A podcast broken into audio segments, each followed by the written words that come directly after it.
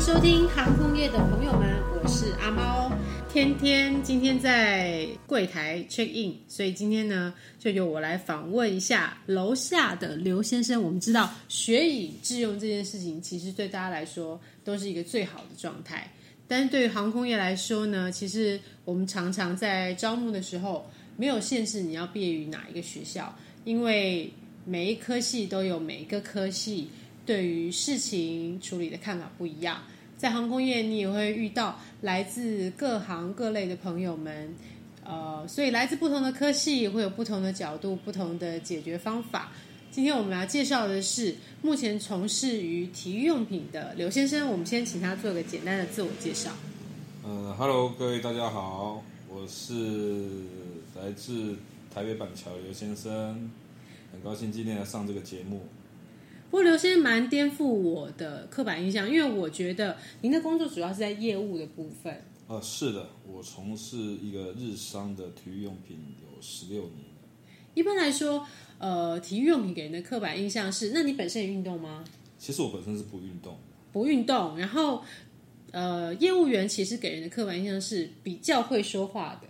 你觉得你你你觉得你像比较会说话的那种类型吗？呃，其实要看工作形态，有的工作，有的你卖的产品是需要用很多的话术来，呃，告知你的客户，嗯，让他去接受你的商品，嗯，那有的东西你必须就是做好你本身应该做的工作，其实跟一般的人是没有什么差别的，就像航空业一样，嗯嗯。你只要把机票，有人需要机票，那你就卖机票，嗯，就这样而已。我刘先生可能讲的是我们在票务的部分，因为其实我们航空业是不卖机票的哈。我觉得这也是很多人对于航空业的第一个比较不一样的刻板印象，就是你在航空业你卖机票一定很便宜喽，或是你在航空业我现在需要买机票，请问要怎么买？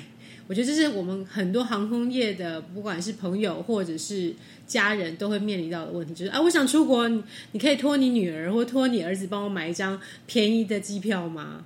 我们再来谈是刘先生，请问，那你从小就是想要从事这个行业吗？呃，其实当初是因为为了在这个地方工作而工作，而并不是你的一个志向。所以从小我的志愿这个作文题目，你是写你想要做什么？当初其实自己也忘记自己想要什么。其实我们都是背负着父亲或呃家里的人，嗯他们的愿望的延伸，而去导引你说你想要做什么，但其实也不见得是自己想要的。到最后进入了社会，都是为了生活而逼着自己要去做什么。所以在这工作的十六年间，您都没有换过公司，哦，没有换过公司，那从来也没有工作倦怠的问题。常常发生。十六年来，起码发生了不 一百六十，还是每次我们有的时候开玩笑说，每天早上起来都觉得今天好不想上班哦。你也会这样吗？呃，其实基本上我们工作是还蛮忙的，因为你今天不上班的话，你的工作会累积到明天。对，所谓责任制就是。哦，是的，是的，是的。所以你变得说你是被迫一定要去上班，但你也不会不想上班，因为你今天事情不处理完，嗯，明天将会累积更多。那没有想过，就是可能换一个，因为十六年其实蛮长的一段时间，你没有想过有一天可以换一个跑道，还是说从来也没有找到自己想做的事情？呃，这个是牵扯到一个中年危机的问题。如果今天你换了工作，嗯，你必须得从头再来，嗯，那你在这个工作已经待了十六年，其实你有一个很丰富的经验，嗯，那任何一个环节，任何一个重要的事情，其实你都已经了如指掌。嗯，如果你今天换了一个工作，你变成要必须得从头再来。嗯，试问有谁有办法那么容易轻易的去接受你必须在四十几岁的时候从头再来当一个新生？所以您的意思是说，如果今天的时间点是往前推移到二十几岁的时候，你会选择再换一个工作？呃，当然当初是希望可以再换其他的工作，但是想着想着时间就过了。哦，想着想着，时间就过了。所以您会建议，比方说现在的年轻人在找工作的时候，是要根据自己的喜爱去找，还是就像您一样，就是也是跟着父母的期望走呢？呃，其实我觉得现在年轻人都很多年轻人的想法，包含现在 YouTuber 啊，或是一些跟时下一些其他的产业类别，嗯，有电脑网络有关系的，都是年轻人、自媒体，对对对对对。嗯那当然，这些年轻人一定都有他们很大的想象跟发挥的空间。嗯那我觉得现在的社会跟家庭的教育越来越不会去像以前我们的父母哦，你长大一定要干嘛？所以你的父亲从小是希望你长大变成一个体育用品销售员，其实那时候不是，那时候我的父亲只是一直一天到晚的告诉我，你要找一个大公司，然后可以安安稳稳的过一生。过一生。嗯，对，那你觉得现在这这句话在这个时代还适用吗？我觉得其实一点都不适用。怎么说？可是你也是好因为，整个时空时空背景不同了。嗯呃，或许有可能在大企业、大公司，但是有一天你会面临到一个裁员的可能。嗯，比方说现在疫情，对，因为疫情的关系，嗯你像 Nike 现在裁员了好多人，嗯那未来还有第二波要裁人，那我们当然是算安稳，还算 OK 的公司，嗯是不至于到这一点。但是相对的，你也会承受到一些业业绩上的压力，然后嗯被迫的你每天必须用绞尽脑汁，花了很多的时间，嗯甚至去做一些报告之类的，嗯，那只为了换得你保有这个工作的嗯权利而已。那就您所知，像您这样，我们可以说一点无奈的上班族的心情，您觉得在您身边的朋友比例高吗？如果十假设一百个朋友或十个朋友里面，大概会这样几个？上班族吗？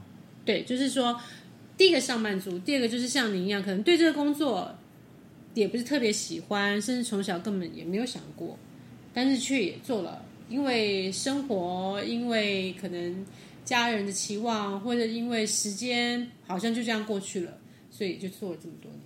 您觉得这比例高吗？在您这个时代里？我觉得应该百分之九十五以上。哇，这么高啊！对。所以真的从来都没有想换工作吗？在年轻的时候，总有遇到。是你已经到了一个稳定的年纪之后，你嗯会不想要去做变动，因为你没有本钱变动。你一变动过去的话，你不知道是好是坏。所以您所谓稳定的年纪是什么时候？大概在三十五岁到四十岁，还是说有小孩成家立业的时候？哎，这个都是在原因之内。所以说，如果今天你单身，没有小孩，没有家庭，或许还可以。或许在你这个年纪，你有机会的话，你会想变动。当然会想，嗯那谈一谈不上班的时候，你应该做什么？呃，其实我本人是一个热爱钓鱼的休闲活动的一个一个人。所以你没有运动，但是你钓鱼，对对对。所以在钓鱼的过程里面，等于算是一种舒压。呃，其实我是喜欢海钓啊，我在钓鱼过程中，我是脑袋里面是空的。嗯，那为什么会空？因为我把所有我脑袋里面的东西全部往海里面丢。当然，嗯这不是一个环境的问问题啦，是舒压的一种表现。让你自己可以在这个时间点里面，这这段时间里面，嗯你脑袋是完全不会去动的。嗯你可以在这时候，你只专注在做一件你很喜欢做的事情。嗯。那今天如果跟我们的即将要进入职场的年轻朋友，你有什么想法跟他们分享？呃，我觉得现在当然也是有很多年轻人，他们有他们自己最新的想法，但有时候会想要用自己的兴趣，然后跟你的工作做结合。嗯那我个人是觉得，其实有时候很多事情，呃，是相反的。相反，你当你很有兴趣、很热衷在这个社会、这个呃你的工作里面的时候，你会发现，其实你的工作所带给你的，并不是你的兴趣，嗯，那它带给你什么？金相对的钱？是压力。嗯对，因为你如果说你的兴趣能够结合在工作里面，它有它的一个发挥的空间，那当然是很好。但是往往在一个社会的缩影里面，你不管是你的公司所带给你的一个氛围，你会觉得其实，在公司里面有公司里面的一些胜过你呃兴趣上的很多的问题的问题而发生。有点像绕口令。所以你的意思就是说，如果当你把兴趣当成工作的时候，它很有可能这个兴趣它就已经不再是兴趣了，它会变成一种压力。是的，因为它可能变成是你要赚钱的来源，或者是一些外在，比方说公司的内部的一些压力，还有你要负责的事情。没错。所以您也没有把钓鱼当成是本业，把它当成一个兴趣。呃，对，就是因为他如果一旦成为唯一的工作、生活、收入来源的时候，他可能也就成为一种压力。没错的。了解。那如果是以您的角度来看，所谓的航空从业人员的话，您觉得成为空服或地勤，在你的眼中会有什么一样跟不一样的地方？我觉得，不管是我觉得在，当然了，我们以我们外界熟人的眼光来讲的话，当然是空勤会胜过地勤。哦，怎么说？就除了薪资之外，薪资之外的话，可能我们从小耳濡目染，就是说，哎，呃，空勤的的那种给我们那种感觉，嗯，跟一般地勤是比较不一样。哪一个方面呢？可能是，呃，我们如果在坐飞机的时候，嗯，在一个普通人、平凡人的一个崇拜的心态来看，应该说是航空公司所宣传给大众的嗯，刻板，印象。包含说这一些空勤组员给一些呃世人所感受到的那种优越感。嗯嗯嗯，也就是呃，可是如果今天我告诉您，呃，其实空地勤他在考试的时候，在航空公司考试的时候，其实它的标准是一样的。那为什么地勤没有办法当空勤？因为考试是一样啊。嗯，它是后面的受训是不一样的。我的意思说，它的招募的流程其实是差不多的。所以你考到地勤之后，你也可以做训练，然后变成空勤。对，对这叫行话里面叫做内招，但当然您还是要受过空服的训练。哦，了解。对，但如果说我要跟你讲的是，如果航空公司在招募的时候，其实空服和地勤的招募的条件其实是一样的，而甚至于像有一些航空公司在对于地勤的要求、学历的要求上，比空空服更高。但是以我们不是航空公司的人，我们只是一般人的时候，嗯，谁知道说你们空勤跟地勤的考试方式是一样的？嗯，我们怎么可能会去看到里面的这一点呢？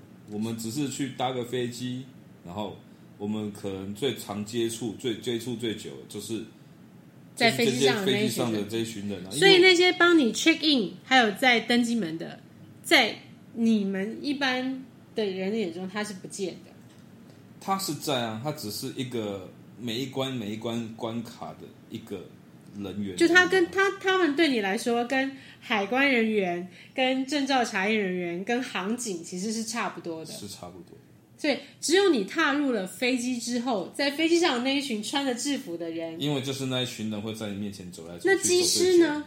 机师我们看不到啊。？OK，所以帮你开飞机的人也不也在你心中也不是很重要。当然是很重要，因为他是机师，他是操控这台飞机的人啊。因为我从我当兵的时候，我当空军，我常跟那些飞行员和在一起，所以我知道、这些人，他们除了他们本身自己有优优越感之外，是，那我们平常也不会看到他在我面前开飞机啊。哎，所以有趣的是，在您的感觉里面，有优越感的不是空服员，是机师。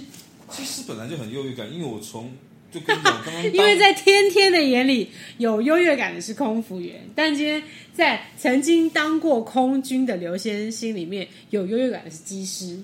对是的，怎么说？那空服员不没有那种所谓的用鼻子看你，要用呃眼什么？你就是 anyway 有他有让你觉得优越感。因为我是乘客，他不用鼻子看我啊。嗯嗯 OK 对啊，那机师的话，其实我看不到他开飞机，但是我从我二十几岁、二十岁那时候当兵的时候，我我所服役的地方就是在花莲空军基地。花莲空军基地我常常跟我我们一起相处的就是这些飞行员。是那当然好的时候我们大家很好，但是谨慎的时候大家很谨慎。对但是他们在一般的空军里面，飞行员当然他的地位是最高的啦，因为国家栽培他花了好多钱，他每飞出去一趟也花了好多钱。钱，对啊，所以他是花最多钱的一个人，但是他又是特别重要的人，他当然他自己就有他自己优越感啊。嗯，对啊，所以在一般我们反过头回来，我们反过头回来看到航空公司的机师，那当然也是公司花了很多钱请他过来，好好的开这架飞机，因为他必须去呃安全的出发，安全的抵达，因为他手上握着好几百人的性命。对，所以当然他每完成一趟任务的时候，他的优越感，我觉得是来自一个一个很正常的，嗯对啊，因为他本身就是他的工作，他的使命就是这样。，OK，对啊，那空服员优越感，我其实我也不知道因为他是服务你的人，哪里来的优越感。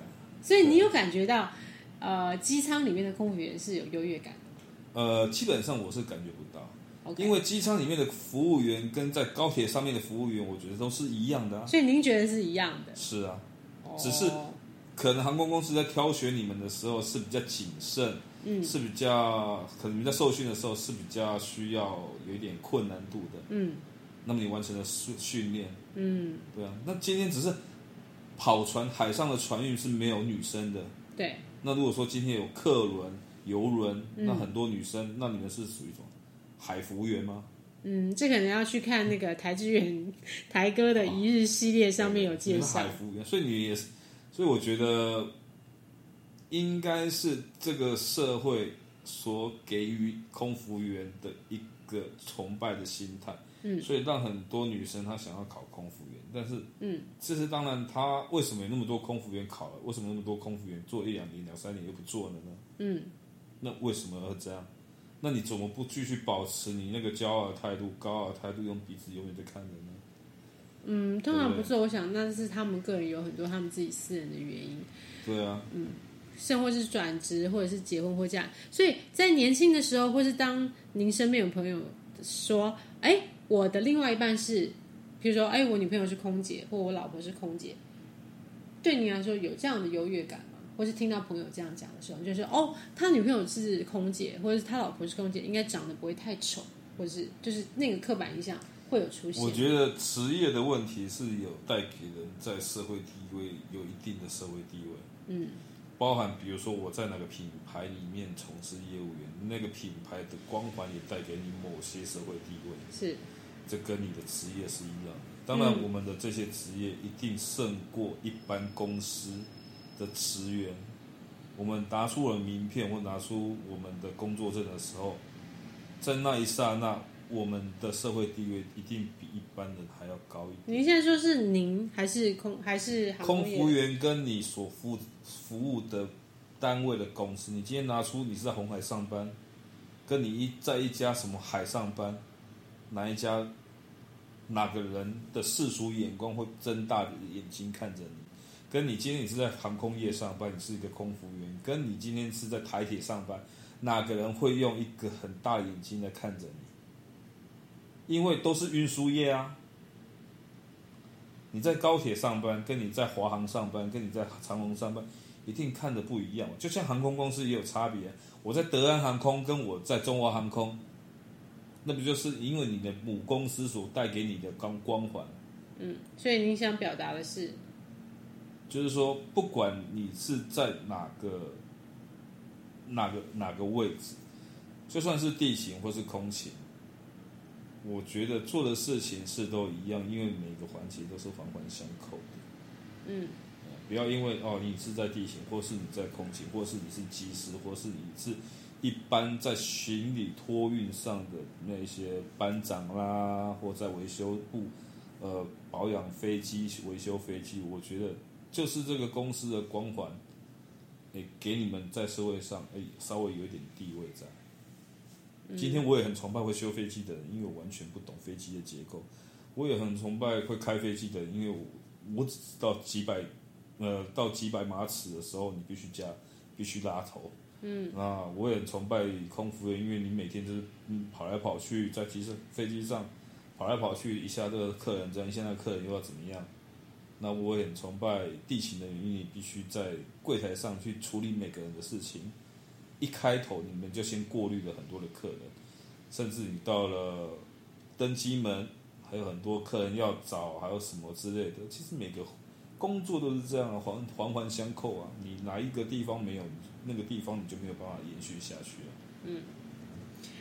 嗯，我还有一个问题想要请教刘先生是，像这样子一个工作，你本身没有很喜欢的，大概可以做了十六年，那可不可以跟大家建议一下，如果今天我们在毕业之后，也进入了一个可能自己本来没有预想到、没有那么喜欢的工作，但是却又也是要有一些外在压力要继续做下去的时候，会有什么样的建议去帮助我们去支撑自己做下去？我觉得应该就顺天命，因为你必须用最现实的方式，就是你必须得到钱，然后让你可以过生活。嗯，你再去考虑到你后面你的兴趣是什么。嗯，今天你连一个最基本的你钱都赚不到了，你还是想说我的兴趣是什么？其实我一点意义都没有。哦，所以你的意思就是说，要先求吃饱，再求什么兴趣啊，喜不喜欢？对啊，对啊，你可以在某个阶段，你慢慢的将你的兴趣扩大。嗯，那你可以另外在你这个稳定的工作里面去寻求你另外的一片天空。嗯，但是我觉得年轻人出来，当然不是说为了先得到得到赚到钱，你才有办法去延续你后面阶段的人生。嗯嗯嗯，对啊、你今天什么都没有的时候，你要怎么样去展开你的人生？连人生的第一步都还没踏出去。不过我觉得您刚刚讲到一个让我很惊讶也很有趣的点是，在您周遭的朋友大概有九成五，您刚刚说九成五以上都是呃跟自己兴，就是目前都是从事可能跟自己兴趣或是跟原本想象的是不一样的工作。当然啊，像我那么多钓鱼朋友，我还有一个钓鱼的队伍，嗯，没有一个人从出来从事钓具的生意啊，也没有人出来从事卖鱼的生意啊。嗯嗯对啊，那这不是兴趣跟你的工作是背离的吗？嗯，那真的喜欢打球的人，他们就真的每一个都是职业球员吗？不过很有趣的是，我们通常会觉得说，像刘先这样在体育用品公司上班，可能本身就是喜欢运动的人，或者是本身对于运动就是有一点研究，就也是完全没有不是。因为在航空业来讲，我们通常身边的朋友比较多的是真的喜欢，当然不是说每个人都喜欢飞机，但是最起码是喜欢旅游，或者是对于这个工作有一点热情，或是大部分我在我身边的朋友在航空业大概是有九成五是都是喜欢才会进来。呃，对，你说刚才说到喜欢旅游，那请问你为什么不去旅行社上班？对，这其实也是我时常问一些身边想加入航空业朋友们的问题，就是很多朋友都跟我说，他想进入航空业，因为他很喜欢旅游。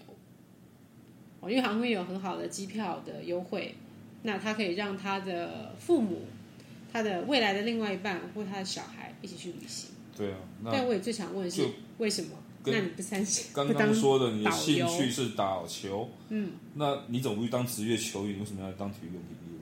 嗯，我的兴趣是钓鱼，那我怎么不去当渔夫？对，或是去卖钓具。对，他去卖钓具，或者是我去当一个船长，每天打捞捕鱼就好。为什么不这样呢？因为兴趣它只是让你可以去平衡你生活上的压力的地方。嗯，那不见得，它如果变成你的工作的状况之下，它就不是兴趣，它就变成你压力的来源。可能它就会变成另外一个风，貌。因为我今天如果说我是为了钓鱼，我是来卖鱼的话，那我今天如果没有钓到鱼，没有抓到鱼，那我今天就没有钱哎、嗯嗯嗯，那我今天有一个稳定的工作，我把闲暇之余拿来钓鱼，那个就没有跟鱼货量没有关系啦，那就是兴趣啊。嗯，对啊，所以你的兴趣是不是应该成为你的工作呢？我想是这一集大家可以想想的。下次见面喽，谢谢刘先生，拜拜拜